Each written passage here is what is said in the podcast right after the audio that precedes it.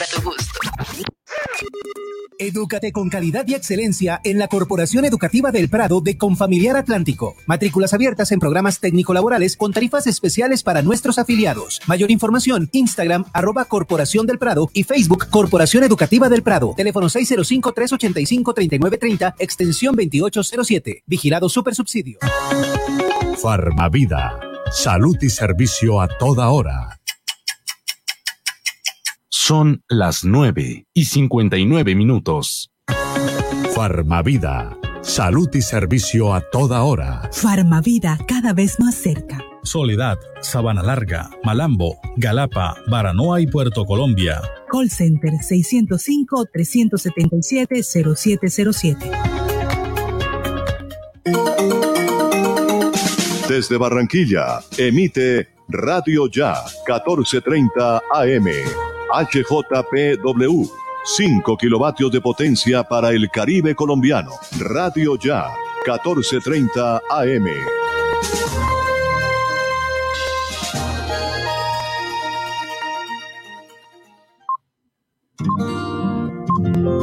El siguiente programa es responsabilidad de sus realizadores. ¿Qué hay de nuevo? ¿Qué hay de nuevo? ¿Qué hay de nuevo? ¿Qué hay de nuevo? Con Jesús Alzate Arroyo, Carlos Gómez, Monaguillo, Marta Ligia Montes, Jorge Pérez Castro, la participación de Armando Plata Camacho. ¿Qué hay de nuevo? ¿Qué hay de nuevo? ¿Qué hay de nuevo? Por Radio Ya, 1430 AM, UPA Radio, La Consentida y Radio Caribe Plus.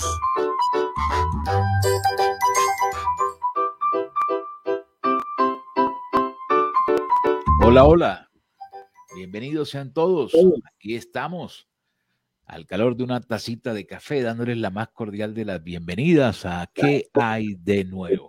A través de Radio Ya 1430 AM, en simultánea por www.radioya.co y también se unen a nosotros eh, Radio Caribe Plus en su señal online y la consentida estéreo UPA Radio también está con nosotros. Eh, transmitimos este programa en simultánea por todas nuestras redes sociales. Busque Radio ya en Facebook, en YouTube, en Twitter y ahí ve la señal. Incluso en nuestra página web le ponemos cara a la radio porque usted puede ver el estudio y la mesa de trabajo de nuestro programa. Soy Jimmy Villarreal, en reemplazo de Jesús Alzate Arroyo, quien se encuentra de vacaciones. Bienvenidos sean todos, saludo a mis compañeros, voy con Carlos Gómez, a quien le digo bienvenido, ¿qué hay de nuevo? Hola, mi querido Jimmy, Martica, Jorge, todos nuestros amables oyentes. Bueno, una bienvenida que hay de nuevo y tenemos muchos, muchos temas. Por ahora les damos la bienvenida, muchas bendiciones y bueno, venimos con la agenda llena. Ok. Eh, Marta Ligia, quien ayer no se pudo conectar por razones del Internet, ¿qué hay de nuevo? Hola Jimmy, eh, bienvenido también al programa que hay de nuevo. Eh, bueno, maravilloso, ¿no? Estamos en, en, un cambio de temperatura por acá, por, por la costa caribe.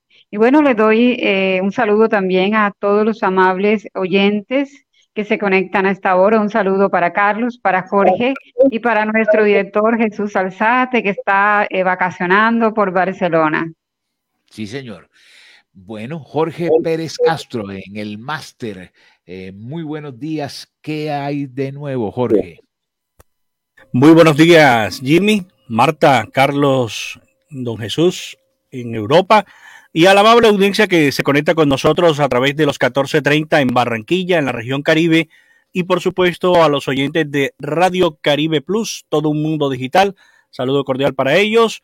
¿Qué hay de nuevo, Jimmy? Bueno, le cuento que hace aproximadamente media hora aquí en Barranquilla nuevamente aparecieron las balas. Nuevamente se habla de que una persona atentaron contra una persona en el norte de la ciudad de Barranquilla, en sector de Altos de Río Mar. Usted que es de acá sabe de qué sector exclusivo hablamos. Eh, atacaron a tiros una camioneta donde iba una persona. Aún no se ha revelado el nombre, la identidad de la persona que fue atacada a disparo. La policía está investigando en estos momentos eh, los hechos. noticia en desarrollo, mi estimado Jim. Terrible. Sí, eh, la inseguridad a nivel nacional es impresionante. Uno no podría decir que es Barranquilla, uno no podría decir, por ejemplo, esta mañana conversando eh, con mis compañeros de Buenos Días Cartagena, que es uno de los noticieros más importantes de la ciudad heroica, hablaban de la cantidad de, de sicariatos cometidos en la última semana previa a la celebración del Día de las Madres y ya hicieron contabilidad de 18 muertos en la ciudad de Cartagena, impresionante. Aquí me acaba de llegar la información de la víctima lucía prendas deportivas y fue trasladada a un centro asistencial. El hecho ocurrió a las 9 y 5 de la mañana de hoy martes en una ráfaga de disparos que alarmó la comunidad del barrio Alto de Mar al norte de la ciudad de Barranquilla. Me imagino que usted eh, observó el relato y el video que le envié ayer. Sí, claro, eso ocurrió en Bogotá. La gente se está tomando, entre otras cosas, eh, la justicia por mano propia. Y algo que nosotros llamamos en la costa como paloterapia ya está impuesto también en la capital de la República. Pero, ¿le gustó el relato que, que le realicé?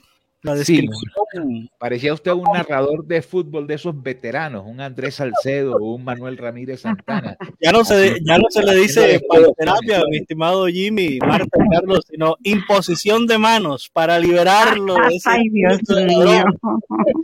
Bueno, son las 10 de la mañana, cinco minutos. Hoy tenemos una agenda nutrida, tenemos un tema del día para compartir, pero antes vamos a ese mensaje que nos refresca, un mensaje a la conciencia. Un mensaje a la conciencia. Un momento de reflexión en la vida diaria. Escúchelo hoy en la voz de Carlos Rey. ¿Qué será lo que hemos hecho para que andemos castigados? Sin luz ni agua no hay derecho que nos tengan amolaos. Que es que dicen que no hay plata para comprar los combustibles. ¿Cómo creer en las palabras si no es luz para lamparines? Ya nos han acostumbrado a vivir tan solo a escuras que por más que se han quejado, son las quejas por las puras.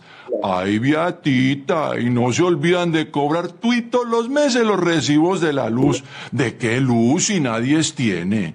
Y lo peor que ya ni bello la simplemente amarilla como es que era mi deseo. Ya ni sé qué pasaría, ni qué juegue la bandida que la odella la nietita. Hay que estar solo encerrados y en las noches al tantello. Si la vela se ha apagado, a la fuerza arriar el sueño. A pegarse durísimo pa' matar a los zancudos que aprovechan lo escurísimo pa' picar los muy picudos. En jamás de los jamases yo pensé esta situación. Velay, para desesperarse si hay hartísimo apagón.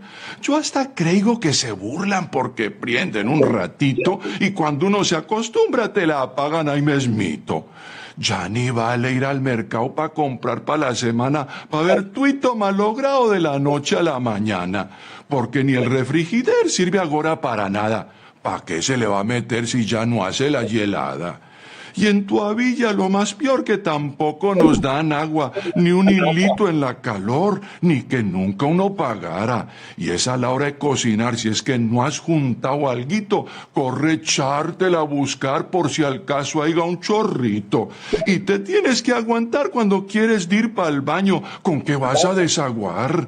Ves que tienes que esperar que se llene hartazo el caño, y si te ahogas de calor, pues tendrás que andar chorriao bien mogoso y sofocado y en tu avilla de mal humor.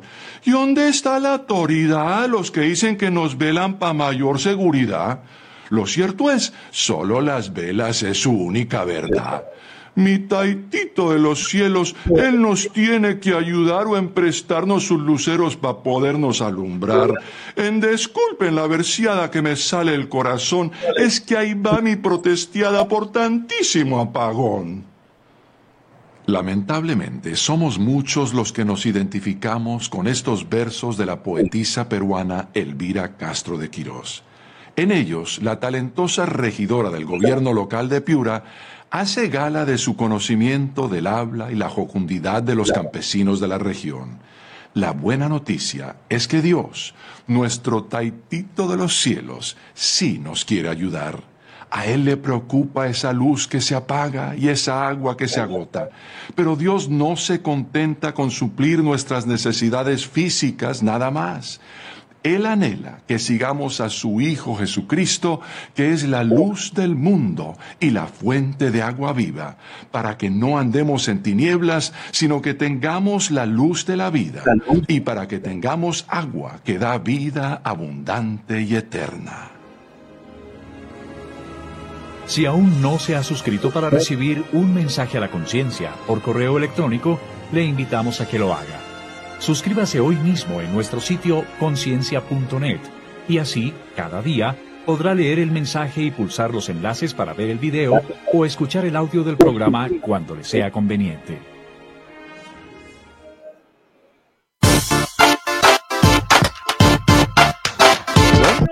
Parece que Estás en sintonía de ¿Qué hay de nuevo? Por Radio Ya y Radio Caribe Plus. Bueno, parece que ese es un mal común en toda Latinoamérica, porque en la costa caribe colombiana también vivimos apagados. Y no solamente apagados, vivimos sofocados de pagar las tarifas de energía más altas. Eso sí, esperamos que el Dios de los cielos nos ayude a solucionar, ya que el gobierno ni ni siquiera las empresas que generan energía en el país han logrado un balance perfecto entre el servicio que recibimos y el pago que hacemos cada mes. Vamos a echar un vistazo a las noticias más importantes de esta mañana. Eh, voy a entrar a la página web cdncol.com, cadena de noticias, y encontramos que el gobierno de los Estados Unidos alerta a los ciudadanos de ese país a reconsiderar viajes a Colombia por riesgo de organizaciones criminales. Las sugerencias del Departamento de Estados Unidos señala además que entre los riesgos se encuentran el secuestro y los disturbios civiles. Otra noticia es que otra cadena de supermercados, porque ayer el presidente en su cuenta de Twitter, que le encanta tuitear, hizo el anuncio que Tienda Sara iba a hacer un descuento sustancial sobre algunos de los productos de la canasta familiar para ayudar al proceso de la inflación en Colombia. Y ahora eh, la cadena local de, bueno, nacional, pero local en el caso de la costa olímpica, se suma a esto y dice que va a hacer un rebajón hasta del 50% de descuento sí, dice que se llama precios rojos y hay una lista de alimentos que quiero compartir con nuestros compañeros y con nuestros oyentes. Dice que va a incluir 20 frutas y verduras más consumidas en el país, entre ellos la papa, la cebolla, el plátano, el tomate, la zanahoria. Olímpica dice que adicionalmente hay un calendario promocional en el que hay otros productos con un 50% de descuento. El presidente Petro eh, también volvió a trinar y dice que agradece a las cadenas de supermercados que están haciendo un esfuerzo para ayudar a mejorar el bolsillo de los colombianos. Y el, grupo éxito también se vincula, Jimmy, el grupo éxito también a esta campaña. Oh, no, y varias, varias cadenas eh, ya han saltado diciendo que esto no es un trabajo del gobierno, sino que han mantenido precios con sus marcas blancas. A mí me asalta una duda. ¿Qué va a pasar con el canal tradicional, con el canal de los tenderos? Porque si bien ellos eh, no pueden hacer ese tipo de descuentos, ellos venden el producto tal como se los coloca Colombina o como se los coloca eh, Arroz Supremo o como se los coloca Alpina, la Alquería y Coca-Cola. Ellos no pueden hacer ese tipo de descuentos. O sea, que la mayoría de las compras van a trasladar indudablemente a los negocios que están generando unos descuentos, entre comillas, interesantes. Seguramente que los tenderos también tendrán que empezar a bajar costo en algunas cosas. ¿Pero de dónde? Porque ellos no fijan los precios, ellos, ellos reciben un precio de mano del distribuidor y, eh, bueno, algunas veces exageran, es la verdad, mientras que eh, un litro de Coca-Cola vale en una tienda 6 mil pesos, usted lo consiga a 4 mil 850 en un supermercado de cadena. Y uno no se, no se llega a explicar la razón. Sí. Bueno, eh, en cuanto a las verduras, me imagino yo, ¿no? Tendrá que ver una disminución. Vamos a hacer un listado aquí con nuestros compañeros. ¿Cuál de los productos de la canasta familiar piensa usted que se salió de madre, mi estimado Carlos? Pues mi querido Jimmy, yo creo que iniciamos con los huevos. Yo creo que el huevo es un, producto de primerísima necesidad, uno con un huevo. Yo personalmente le tengo amor al huevo porque he aprendido. Yo tenía como mis temores por aquello del colesterol y eso. Pero aquí ya se volvió asunto de sobrevivir. Pero lo que sí sé es que el problema del huevo no es el huevo, es cómo usted lo prepare. Y con lo caro que está el aceite, pues con un poquito de agua usted lo prepara en un buen sartén de teflón, bien cuidadito, bien lavadito, saberlo lavar. El problema del sartén de teflón es cuidarlo. Pero creo que por ahí empezó y también el arroz. Y creo que esta estrategia tiene que ver mucho con el transporte. Esto es macro, a nivel internacional está ocurriendo, no podemos olvidar eso. Pero también yo creo y yo he percibido que eh, esto de subirle a los precios, como está sin control y sin madre nadie, era como una forma de apretar al gobierno y el gobierno no le paró bolas y entonces se dieron cuenta que estaban fregando al que verdaderamente, por no decir jodiendo, al pueblo y bajar. Es que ellos no lo hacen gratis, no es porque tengan ni olímpica, ni ellos que tengan un corazón así de grandote. Eso es un negocio y esto, ayer veía a alguien hablando de Venezuela, cuando el gobierno hace todo, no sirve, pero cuando los privados hacen todo, tampoco sirve. Entonces el gobierno siempre hará falta que el gobierno intervenga, porque mire los comunistas y mire los capitalistas, ahí tenemos los dos, y quién lleva el bulto siempre el pueblo. Creo que los comerciantes se dieron cuenta que la gente hizo lo que sabía hacer, bajarle al consumo, y eso a ellos los afecta. Entonces, yo creo que en una crisis como esta es bueno que todos nos demos la pela y que los dueños de esas grandes superficies, que es un negocio, que ellos ganan por punta, punta y punta, ellos hacen el negocio. Mire, voy a contar un ejemplo. Una amiga mía tenía una fábrica de yogur y ella tiene que entregar, le pagaban a los dos meses. Los precios los daba el comprador. Cuando publican en las cartillas, paga ella y ella tiene que poner la surtidora y tiene que poner la impulsadora. Pues eso es vestir al para que otro diga misa. Entonces ya llegó la hora de que los señores de esa supercadena se den cuenta también. Ellos viven a costillas del pueblo, pero que no lo asfixien porque últimamente es el que es el Paganini, como dice por ahí la canción. Entonces creo que esto tiene que ver mucho con la crisis mundial. Ok, Marta Ligia, usted que me imagino también tiene una perspectiva como mujer, porque dicen que las mujeres administran mejor el dinero que los hombres. ¿Nos puede decir qué ha notado alrededor del aumento de su canasta familiar? Pues bueno, eh, sobre todo acá en la costa caribe el queso ha sido, el queso era un producto mediano eh, al alcance de, de, de, todos, ¿no? Pero se volvió realmente uno de los, de los alimentos más eh, exclusivos, más costosos y, y bueno, realmente hay un desfase sobre todo en, en, en, las tiendas, los tenderos han, han, se han aprovechado mucho de, de, esta crisis. Y bueno, esperemos que, que todas eh, estas alianzas eh, sirvan para, como dice nuestro querido Carlos Gómez, eh, sirvan para, para ayudar, ¿no? para darnos la mano, para que el pueblo se fortalezca realmente, que es la que vulgarmente sí lleva del bulto, ¿no? Con todo este tipo de, de, exageraciones y exacerbaciones. Eh, Jimmy. Bueno, ¿y a cómo está la libra de queso actualmente en Barranquilla, Jorge? Bueno, según el, una semana, hace una semana que en el noticiero conversábamos con Bernardo desde, desde el centro de la ciudad, Bernardo Sanabria. Sanabria, que nos hacía un informe dijo que estaba en 12 mil. 12 mil y algo, y en algunos negocios 11 mil. O sea que había bajado considerablemente para como estaba el queso. Eh, todavía se consigue buen queso, mi estimado Jimmy. Económico en algunas partes todavía también está empezando a bajar.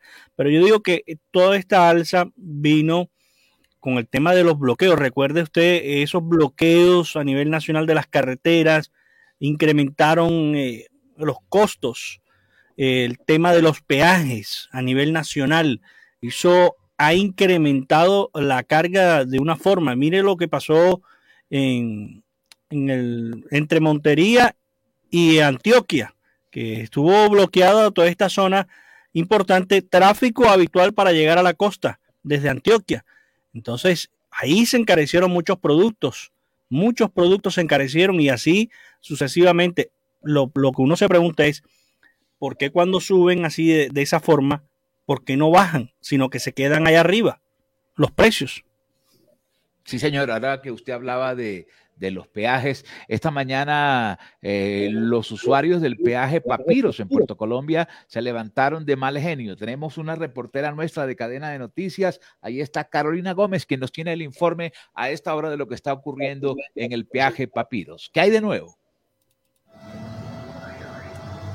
Hola a todos. A pesar de que a último momento el Ministerio de Transporte prorrogó la suspensión del cobro aquí en el peaje Papiros, pues los porteños y sobre todo el Comité No al Peaje está aquí presente y continúa su protesta exigir que la resolución sea definitiva para que no se cobre de manera indefinida ese peaje, por lo menos para vehículos particulares, transporte escolar y buses intermunicipales, tal como se había acordado en los últimos tres meses en unas mesas de diálogo. Sigue la, la protesta a esta hora y hablamos con Humberto Rosales. Él es el líder acá porteño porque ustedes se mantienen definitivamente en esta manifestación. Muy buenos días, claro que sí, ante el incumplimiento del gobierno nacional en cabeza de su ministro actual, quien fue William, director de la ANI, de insistir en prórrogas y prórrogas sin que se acabe este asunto, los pueblos de Puerto Colombia exigen que se cumpla la palabra del ministro saliente Reyes, que se comprometió con el municipio a que las categorías C1 y C2 no se cobrarían más. Eso quiere decir vehículos particulares, los taxis y los buses especialmente porque nos afecta la economía del municipio. Hasta ahora la decisión es que este cobro no se hará hasta el próximo 30 de mayo porque lo que se buscará negociar son tarifas diferenciales, pero ustedes tampoco están de acuerdo con esas tarifas. Claro que no, porque continuamente se dice lo mismo.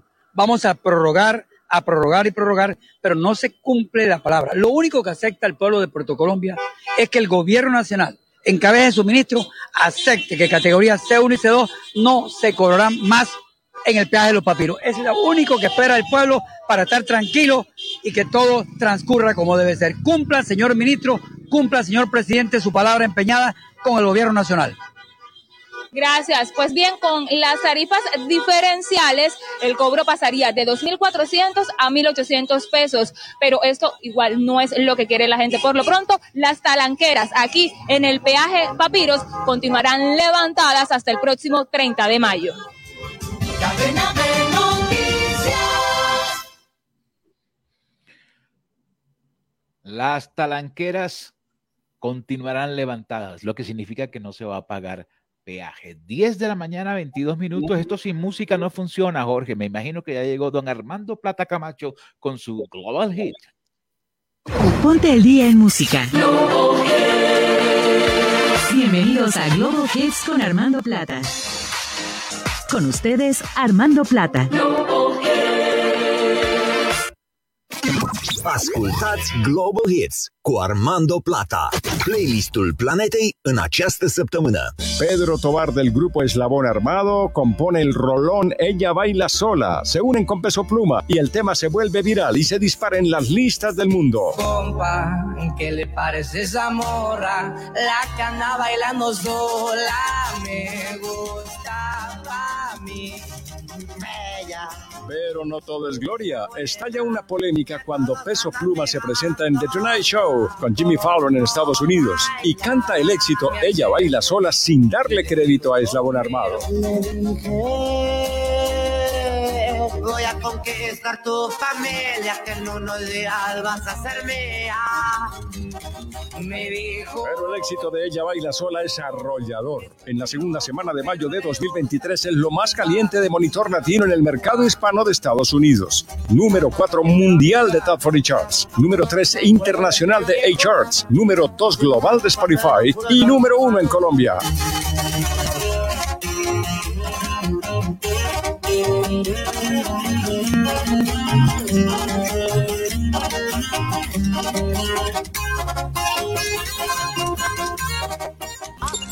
Radio Ya, 1430 AM. La señal de Barranquilla en el mundo.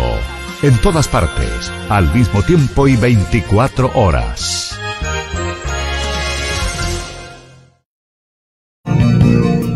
Hogar es un hogar de paso para enfermos de cáncer que vienen de fuera de Ibagué. Requisitos para admisión venir remitidos por trabajo social de la entidad que lo atiende y reservar cupo con anticipación. Estar acompañados con una persona mayor de edad y en buen estado de salud. No se reciben pacientes solos ni menores de edad.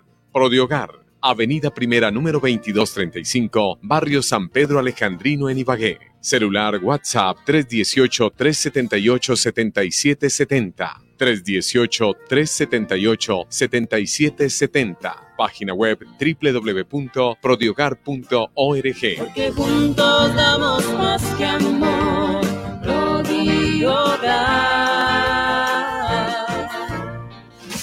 Radio Caribe Plus. Señal sin fronteras. Señal sin fronteras.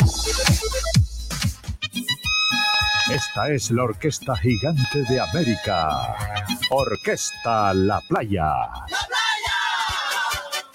20 músicos profesionales en escenario, portadores de un exquisito repertorio de baile. Contáctanos al 315-322-5145. 30 años de historia en Colombia. Orquesta La Playa. Espere a las 4 y 45 de la mañana. Noticias Ya. Escúchelo y véalo de lunes a sábado en la banda tradicional de opinión AM 1430 y en señal digital de noticiasya.com. Conectado con ¿Qué hay de nuevo? ¿Qué hay de nuevo?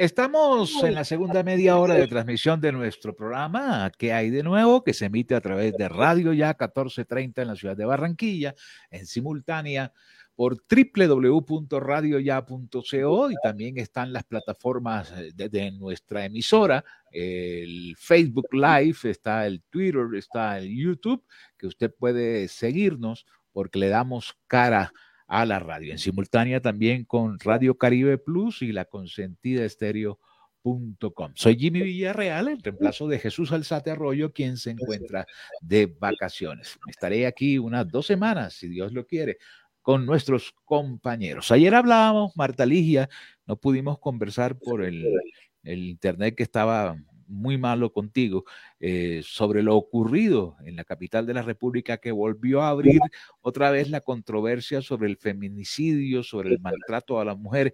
Y yo quedé pendiente de, de otra, de otra versión, porque nos tocó hablar solo a los hombres. Y quería saber hoy, aunque el tema ya pasó, entre comillas, sigue siendo un tema importante para considerar la opinión de la mujer que nos acompaña en nuestra mesa de trabajo. Eh, sí, claro, eh, Jimmy, realmente el, tema del feminicidio es un tema muy triste, ¿no? Muy, es una realidad en Colombia y bueno, es un, es un grito eh, eh en, en, voz, en la voz de, femenina, ¿no? Para que, para que cesen, ¿no? Todo este tipo de, de atrocidades en contra de la mujer.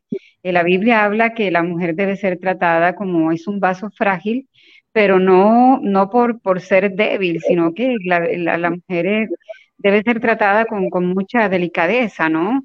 Y entonces, bueno, ese es mi... Ok. Eh, yo quería, ayer, ayer hablando con el doctor Carlos Hernández, quien es eh, psicólogo, le comentaba, creo que aparte de la conversación que tuvimos Carlos y yo, y hablaba Carlos de que muchas de las cosas que ocurrían en, en, este, en estas situaciones vienen también de trabajo de fondo de la familia. Y hoy en Salud y Vida, que es una sección que vamos a presentar a consideración de nuestros oyentes, nos habla del tema. Salud y Vida. Sí, hablando y escuchando. El diálogo. Ese tema tan importante entre las parejas, entre padres e hijos, entre hijos y padres, en el trabajo, en fin, en todas las relaciones. El diálogo, la comunicación es trascendental. ¿Por qué no expresamos lo que sentimos simplemente por miedos, por dudas, por circunstancias que se hayan presentado? Y la verdad, lo mejor es dialogar, hablar francamente y, sobre todo, expresar lo que en verdad sentimos. A veces los hijos no tienen la suficiente confianza con el papá y a veces todo eso lleva a hechos lamentables. Así que pensemos y elijamos hablar. El diálogo en todos los aspectos. Hágalo hoy.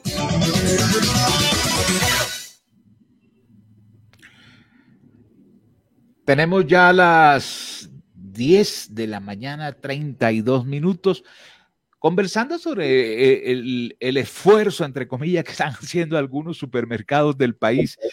¿Con cuánto se hace un almuerzo?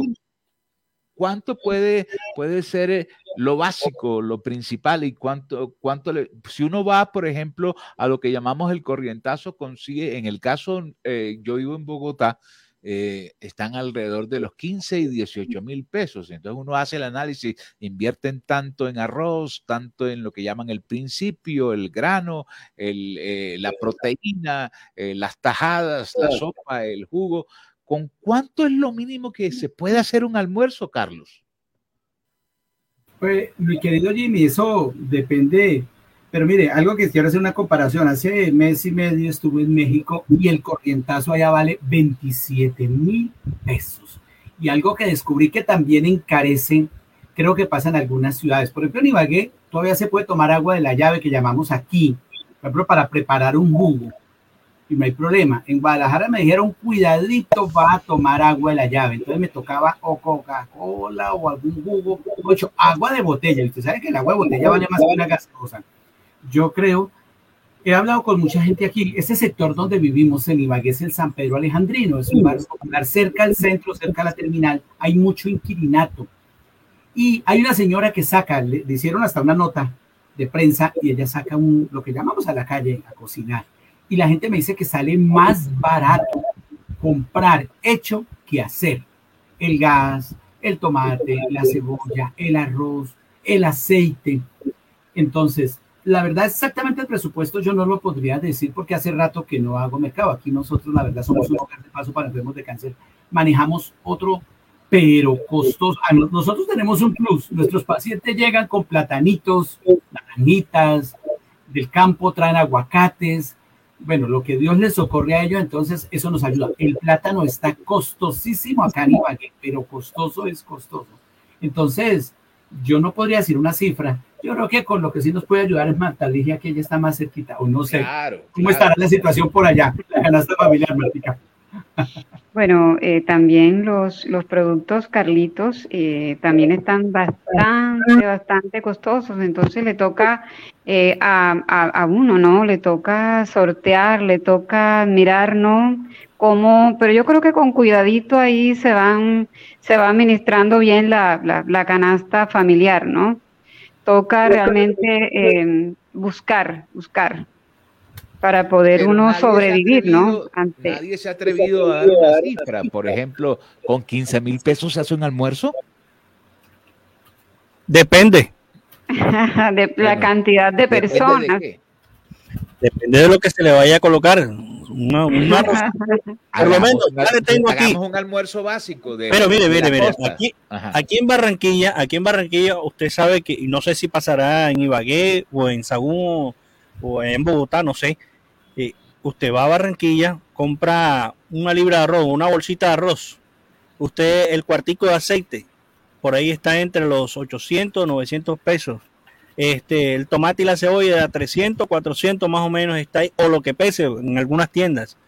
Y usted le dice al, al de la tienda, en voz baja, que los demás clientes no escuchen, véndeme cuatro barritas de carne ahí, tres mil barras de pechuga ahí, véndeme ahí tal, y el, y el tendero, de acuerdo a la confianza y a la tradición que tienes, te acomoda, te acomoda y con eso usted desembolata. No será de pronto un gran plato, pero de que comen, comen, mi estimado Jimmy. Y creo que con 15, 16 mil, de pronto hasta los 18, creo que alcanza para un, para un almuercito. Pero un almuerzo mínimo para tres personas. Mínimo, mínimo, mínimo. Ahí estirándolo, estirándolo. O, el famoso arroz. Ya tenemos el invitado, Jimmy. Ok, el famoso arroz a la puente. Es correcto. Correcto. Tengo, tengo en la mesa de trabajo un gran amigo, un gran colega, Víctor Herrera Michel, a quien le doy la bienvenida a ¿Qué hay de nuevo? a través de Radio Ya. Y Víctor acaba de hacer el lanzamiento, hoy precisamente está disponible a nivel nacional, de un libro que tiene que ver con algo que viene eh, eh, muy pronto, que son las elecciones, las elecciones de alcaldes, las elecciones eh, de gobernadores, que son bien importantes para nuestra nación en este momento en que la política ha dado un giro y donde hay pues un desbalance, hay mitad del país de acuerdo con lo que se eligió y otra mitad no está muy, muy conforme. Víctor, ¿cómo se hace un político ganador que se gane las elecciones? Usted que es el experto. Jimmy, antes que nada, mil gracias, qué bueno volver a, saludarte, volver a estar contigo. Gracias a que hay de nuevo a todo el elenco, por, su, por permitirme estar hoy aquí. Estamos eh, desde la universidad otra cosa porque hoy es el lanzamiento de la Cátedra de Europa y como periodistas tenemos que, por supuesto, asistir a este tipo de eventos. Y te pregunta, yo creo que es fundamental hoy el darnos cuenta que Barranquilla, el país entero, está pasando por un proceso totalmente distinto a lo que tradicionalmente teníamos. El solo hecho que desde el punto de vista democrático, independientemente de la polarización política, porque aquí uno no puede hablar porque entonces está a favor o en contra de Petro, a favor o en contra de Uribe, no Básicamente el momento democrático que vive el país es importante. Después de 200 años, por primera vez llega a la primera magistratura, a la presidencia de la República, una persona que fue guerrillero, sea, que estuvo en la guerrilla vinculada con el M-19. Luego se vinculó a un proceso de paz y que ha llegado a la presidencia de la República. Y le acompaña una mujer eh, de la etnia de las negritudes, muy humilde, que no estudió en pomposas universidades ni en colegios costosos, sino se crió en un ambiente totalmente vulnerable de un departamento como el Cauca y en un sitio tan alejado como Suárez, donde ella nació. todo eso llega a la presidencia de la República mediante su esfuerzo, como líder social, como líder ambiental. Eso es un acontecimiento que deberíamos nosotros dimensionar mucho mejor para hablar de la democracia, que lleguen otras voces, que no, no estén siempre las mismas de siempre, sino esta vez llega otra, otra manera de ser. Es posible llegar a la presidencia de la República y así lo están demostrando no solo la presidencia de la República, Daniel Quintero llegó en contra la maquinaria, Jorge Iván Espina en Cali llegó contra la maquinaria, eh, William Dow en Cartagena llegó contra la maquinaria, Caicedo y, y Birna Johnson en Santa Marta llegaron contra maquinaria, Claudia López llegó contra maquinaria, y así podemos hablar de Gabriel Boric en Chile, y podemos hablar de Fernández de Kirchner en, Argentina, y podemos hablar de, Ignacio Lula da Silva en, Brasil, y por supuesto Gustavo Petro en Colombia, en fin, podemos hablar de muchas de la posibilidad de que hoy es real el poder llegar al poder, poder llegar ¿Qué hay que hacer? Me preguntabas tú, ¿cómo puede hacer una? Simplemente escudriñar el mercado. El ejercicio de marketing político se compone de dos cosas. Uno, escuchar al mercado, conocerlo, segmentarlo, tratar de llegar al fondo de qué es lo que realmente quiere, cuáles son sus anhelos, sus expectativas, sus necesidades. Y como el médico, cuando tú llegas donde el médico, el médico te dice, ay, ¿Qué se siente usted? No, me siento un dolor de cabeza, me siento un dolor en la garganta, que tengo un poquito de fiebre. Con esos síntomas, el médico establece un diagnóstico y dice, tu solución es esta, ven y te receto. Lo mismo debe hacer un candidato. Luego de que conoce, pero realmente conoce el mercado, se baja al mercado y conoce a los electores, a los ciudadanos, cuáles son, repito, sus necesidades, sus expectativas, sus deseos, sus anhelos. Luego de eso, entonces arma las propuestas y las comunica de la mejor manera. Es un ejercicio de doble vía en comunicación. El marketing político es simplemente eso, conocer la información, obtener la información del mercado y dar la información que, tú le puedes dar. Que le Esta es la capacidad de la manera como tú el mercado, profundice en los mecanismos que hoy son muy expeditos y científicos del mercado, la ciencia de datos, la minería de datos, la data en general nos, nos permite hoy conocer desde un punto de vista profesional la información que nos arroja el mercado. De esa misma manera, la, elaboran la estrategia, elaboran las propuestas y llegan al mercado mediante los medios que hoy son, además, eh, muy importantes el tema que tiene que ver para poder llegar a ellos.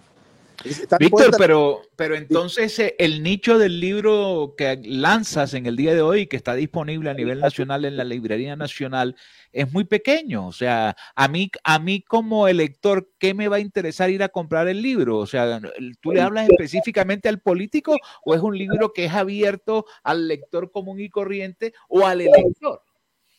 Bueno, aquí está el libro, por cierto, se llama Manuel, Manual, perdón, del eh, candidato ganador es una guía práctica de marketing estratégica. Y qué buena pregunta me ha hecho. Quizás la gente no alcanza a dimensionar cuáles van a ser las elecciones del próximo 29 de octubre.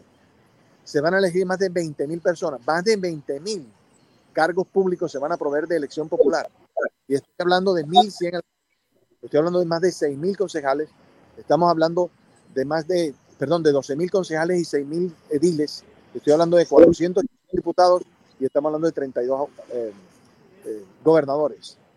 Pero a ello acaba de declarar el doctor César Rodríguez, magistrado nacional electoral, que para poder eh, ocupar esas curules se han lanzado en el país alrededor de 130 mil 130 mil personas que quieren llegar a esas posiciones. Pero además de ellos están, por supuesto, los jefes de campaña, los asesores, los miembros de campaña, los políticos, en fin, todo un grupo de personas que aspiran y que, eh, como dices, tienen ese mercado, ese target al cual puede estar dirigido este libro. muchísimas personas hoy tienen la posibilidad de aspirar, y es lo que traté de decir al principio, pueden llegar sin necesidad de las palancas, sin componentes políticas, sin necesidad de las maquinarias. Es lo que ha mostrado todo este tipo de elecciones que hemos eh, dicho anteriormente. Cómo han llegado al poder sin necesidad de maquinarias, ni medios, ni de poder político, ni de corrupción, ni de burocracia, ni de clientelismo. Nada de eso ha sido posible para que lleguen estas candidaturas que ya hemos hablado ahora y que han llegado en toda Latinoamérica se han extendido. Lo que significa que alguien que nunca ha tenido aspiraciones políticas ni tiene, por ejemplo, en su familia un tío, un hermano, un abuelo que haya sido política, porque aquí se hereda esa, esa, esa decisión de llegar, entre comillas, a servir a los ciudadanos, puede decir, si leo el libro, puedo encontrar algún, algún, algún atajo o alguna capacidad de fabricar eh, una, una, una propuesta que pueda ser aceptada por mis vecinos, por mis coterráneos? Claro que sí. Mire lo que ha pasado en Colombia. Colombia es un país atípico desde el punto de vista de contra las maquinarias, contra el poder político, contra el oficialismo, con quien, quien está el El caso no solo de Gustavo Petro. En Colombia sucedió algo inusual. Dos candidatos que terminaron en la segunda vuelta disputando, que son Rodolfo Hernández y Gustavo Petro, ambos estaban sin poder, sin clientelismo, sin burocracia, contra el oficialismo, contra el gobierno. Ambos. Es decir, 22 millones de votos, 11 de Petro, 10 de, de algo más de Rodolfo Hernández, que votaron en las últimas presidenciales, lo hicieron en contra del, del establecimiento, en contra del gobierno, por protesta, por manifestación de rechazo a lo que estaba sucediendo en Colombia, por indignación. O sea, es posible sin las maquinarias, sin tener un tío político, es posible llegar, por supuesto, a la presidencia, mucho más lo debe ser hacer edil o hacer concejal o hacer diputado o hacer alcalde o ser gobernador. La clave no está en contratar un gurú en materia de mercadeo, estrategia electoral. La clave está en saber leer el mercado, en saber entender el mercado, conocer el mercado.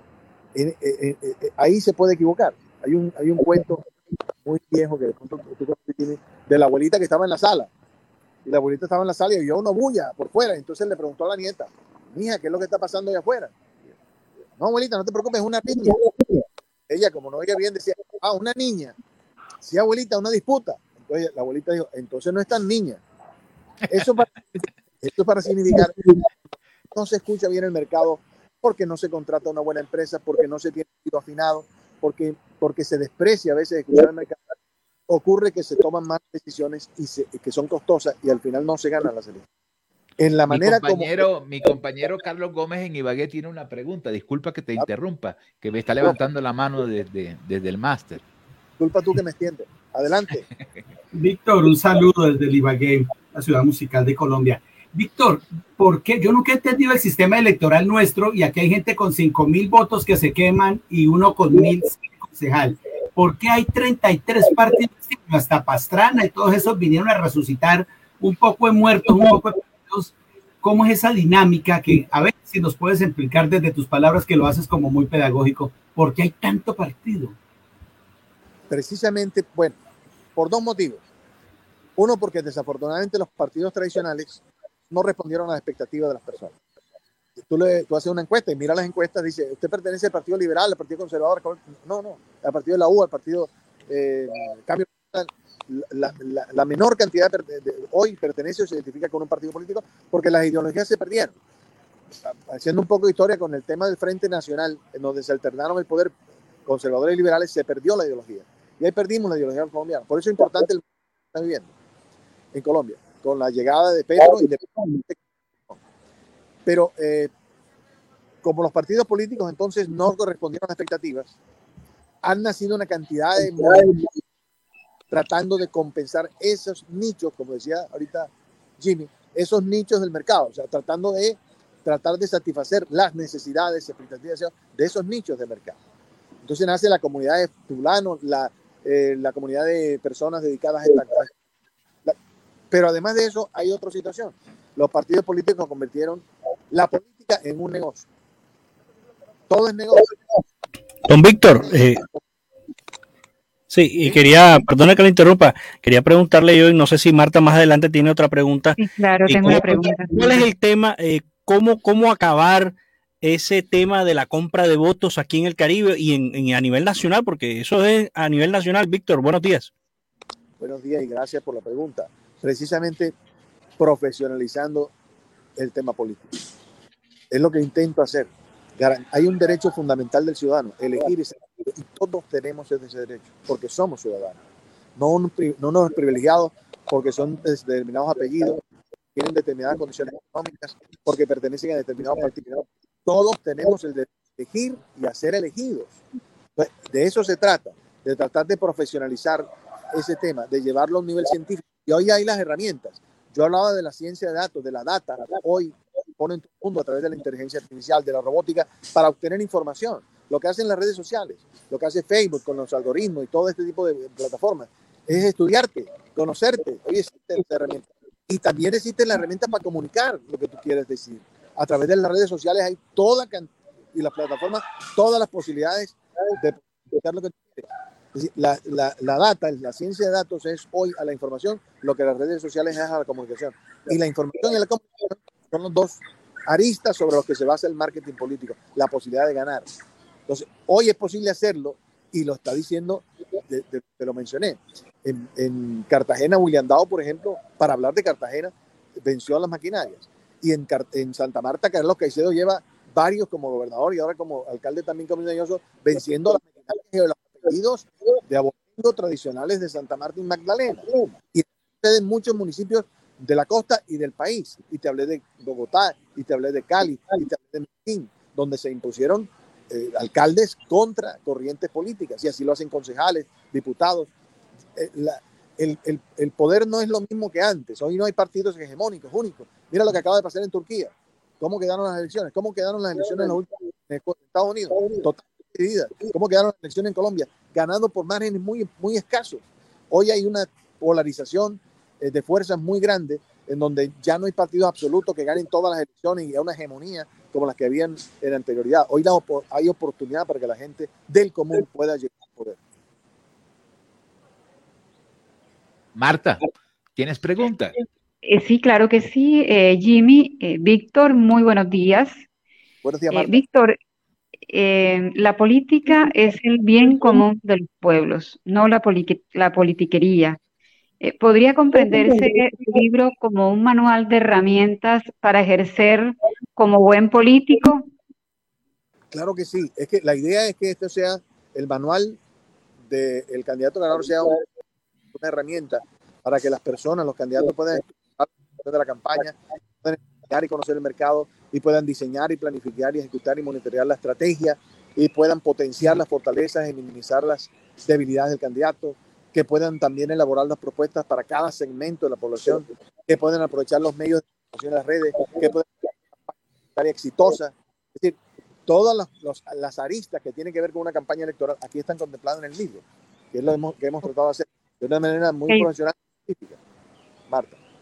Claro que sí, Víctor. Eh, muchísimas gracias. Eh, para las personas interesadas que están incursionando en este camino, ¿dónde pueden conseguir ese manual, ese libro suyo? Claro que sí, a partir de hoy ya está en la librería nacional de todo el país, es decir, de, de Barranquilla, Cali, de Medellín y de Cartagena. También en Amazon.com, en formato digital pueden adquirirlo allí en Amazon.com básicamente. Bueno, Víctor, ha sido un placer compartir contigo, ver el panorama eh, donde estás sentado, de las palmeras. Yo estoy en la fría Bogotá y eso me da un poco hasta de nostalgia y envidia Ay, de caramba. Un abrazo, Víctor, y a partir de hoy el libro, muéstrelo ahí a la mano para que la gente lo identifique en todas las librerías nacional de Colombia, el manual del candidato ganador por Víctor Herrera Michel. Un abrazo.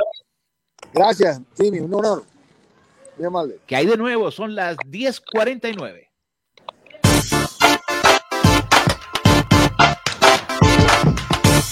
Estás en sintonía de ¿Qué hay de nuevo? Por Radio Ya y Radio Caribe Plus.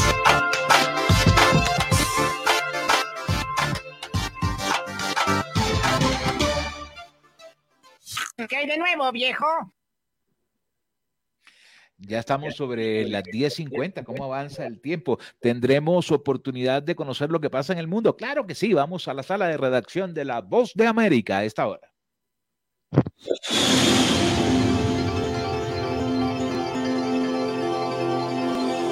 ¿Qué hay de nuevo en el mundo? La Agencia de la ONU para los Refugiados, ACNUR, y la Organización Internacional para las Migraciones, la OIM, instaron a través de un comunicado a los países de la región y en especial a los Estados Unidos a adoptar un enfoque colaborativo para una mejor respuesta a los movimientos mixtos de refugiados y migrantes en las Américas. Las agencias de la Organización de las Naciones Unidas ven con beneplácito las iniciativas positivas para ampliar el reasentamiento y otras vías de acceso regulares a la región, dijeron en el documento. Sin embargo, expresaron su preocupación por las nuevas restricciones que afectan el acceso al asilo tras el levantamiento del título 42 en Estados Unidos. Kevin Kent, portavoz de ACNUR en Washington, comentó a La Voz de América. Es un derecho humano que alguien pueda presentarse en otro país y exponer su caso y ser escuchado para buscar seguridad, sin ser rechazado o incluso deportado. Las agencias especializadas en temas de migración destacaron textualmente las restricciones que obstaculizan el ejercicio del derecho humano fundamental a solicitar asilo son inaceptables y contrarias a las obligaciones internacionales de los estados. También destacaron la nueva norma adoptada por el gobierno estadounidense que restringe el acceso para los solicitantes de asilo que llegan de manera irregular tras transitar por otro país es incompatible con los principios del derecho internacional de los refugiados. El título 42 venció el jueves 11 de mayo y desde entonces las autoridades migratorias volvieron a retomar la aplicación del título 8 que autoriza una expulsión acelerada de los migrantes y una prohibición de al menos cinco años con el riesgo de enfrentar procesos penales. Sala de redacción, Voz de América.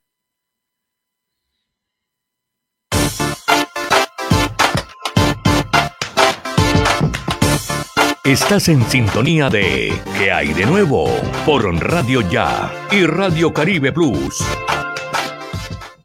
10 de la mañana, 52 minutos. Marta, ¿usted qué tiene ahí en su mesa de trabajo?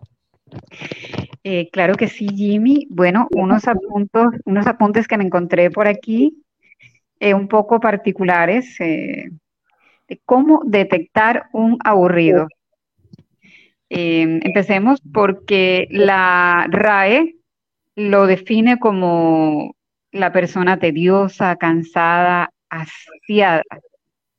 Y bueno, como primero eh, nos dice que se quejan por todo y de todo. Nosotros encontramos personas, ¿verdad? Que, ay, que todo es una, una queja todo el tiempo, ¿no? Desde que amanece, eh, todo es, es sombra. Eh, segundo, dice que son egocéntricos, realmente eh, son personas, eh, la gente que es así, parece que el mundo pues gira como alrededor de ellos. Son maniáticos y compulsivos con el orden, el orden maravilloso. A mí, yo personalmente, pues a mí me gusta el orden para, para poder estar bien, pero hay gente que realmente son compulsivas con, con este tema y entonces esto pues los hace ser realmente personas.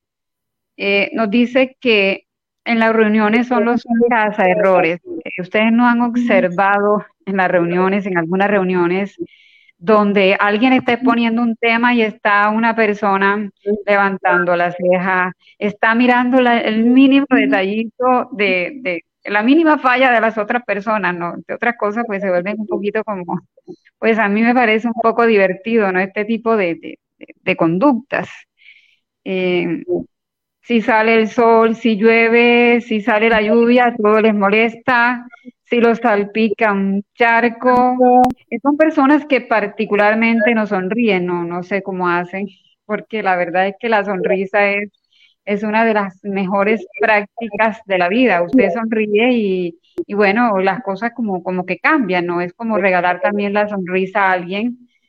Eh, bueno, eh, me encanta porque eh, me gusta como, como los niños realmente eh, toman la vida, ¿no? La seriedad con que los niños toman la vida. la Biblia dice que dejad que los niños lleguen a mí y sed como niños, ¿no? Precisamente por esa maravilla, con esa sutileza, con esa alegría con que los niños toman todas las cosas. Bueno, eso dice de las personas que tienen eh, raíces de amargura y a mí personalmente sí quisiera estar muy alejada de ese tipo de personas, pues que eh, en la actualidad se llaman tóxicas. A cualquiera. Bueno, las 10 de la mañana, 55 minutos. Rápidamente vamos con los deportes. Así es, don Jimmy. Saludo cordial para todos los oyentes nuevamente que la actividad deportiva hoy tendrá uno de los primeros platos futboleros tendremos en la semifinal de la Champions partido de vuelta entre el Inter de Milán y el Milan de Italia. No sé si alguno se atreve a dar favoritos para la final, ¿no? Pues yo en esta serie, pues yo me inclino, me gusta mucho el equipo Inter de Milán y espero que clasifique a la final. Que la gane, ya eso es otra cosa. Me gustaría que llegara a la final el Inter de Milán.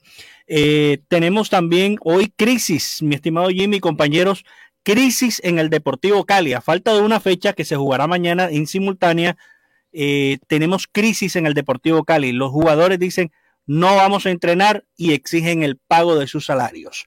Al parecer les deben unas quincenas y nadie hoy en la sede de Pance ha querido entrenar. Así que o pagan o no jugamos. Así está la cosa en el Deportivo Cali, que venía de una muy buena racha de partidos, ganando algunos compromisos importantes pero eh, ellos están diciendo, bueno, ¿y qué pasa con la platica? ¿Para cuándo el billetico?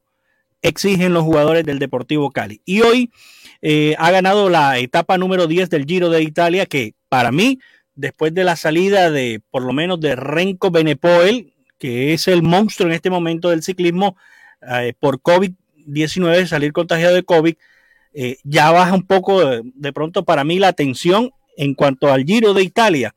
Mangus Cort ha ganado hoy la décima etapa del Giro de Italia. También hablemos de que Rigoberto Urán, Rigonator, como le dicen en Argentina, eh, ha salido también positivo para COVID y también le tocó abandonar. Muchos, muchos ciclistas han salido contagiados con el COVID-19. Parecíamos que ya se estaba yendo, pero nuevamente están retomando algunos casos, mi estimado Jimmy. Todo en deportes por hoy. Ok, son las 10.56. Elvis Payares tiene un resumen de las noticias que va a presentar ahorita en el informativo 14 y 30. Buenos días, hoy es 16 de mayo. Este es un avance para informativo 1430 por Radio Ya y la consentidaestereo.com. En la mañana de hoy se registró un ataque sicarial en el norte de Barranquilla, calle 98 con carrera 59B. Según testigos, motociclistas dispararon contra un conductor de una camioneta. La víctima fue trasladada a una clínica. Abren convocatoria para mejora de vivienda de 400.000 hogares vulnerables en el país. Para mayor información ingresen a la página del Ministerio de Vivienda. Y mucha atención que ya están abiertas las apuestas para la última fecha del todos contra todos del fútbol colombiano, donde Junior está en la cuerda floja, dependiendo de otros para clasificar. Claro, si llega a ganar. A las 11 y 30 de la mañana nos escuchamos por Radio Ya 1430 AM y www.laconsentidaestereo.com.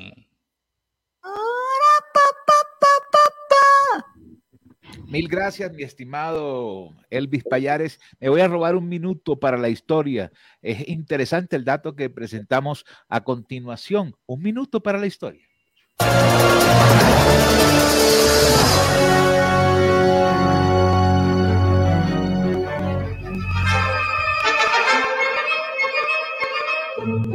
Mayo 1703.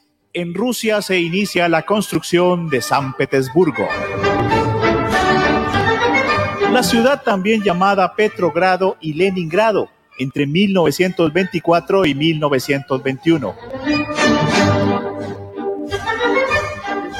Situada sobre la desembocadura del río Neva, con más de 5 millones de habitantes, es la segunda ciudad rusa más poblada e importante, solo superada por la capital Moscú.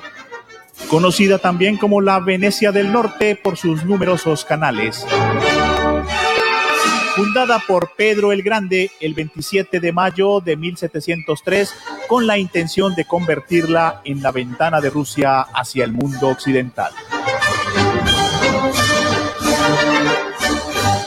Les acompañó Julio César Sepúlveda.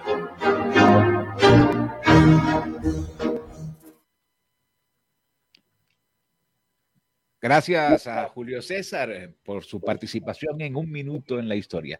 Marta Ligia, buen día. Gracias por haber estado con nosotros en esta mañana. Le espero a tomar café a las 10 mañana aquí en Radio Ya. Claro que sí. Eh, bueno, hasta mañana a todos los oyentes, a todos ustedes. Y bueno, también los esperamos a las 10 de la mañana. ¿En qué hay de nuevo? en Ibagué, Un abrazo. A propósito del tema de hoy, me llegó un meme, una gallina muy empoderada con joyas. Las gallinas ya no lloran, ellas facturan. Un buen día para todos. Gracias. Jorge, un abrazo, buen día. Igualmente para usted, Jimmy, Marta, Carlos y demás compañeros de ¿Qué hay de nuevo? Un abrazo gigante desde la calurosa Barranquilla para todos ustedes. Jimmy Villarreal, en reemplazo de Jesús Alzate Arroyo, quien se encuentra en vacaciones, les dice mañana esperamos hacerlo mucho mejor. Feliz día.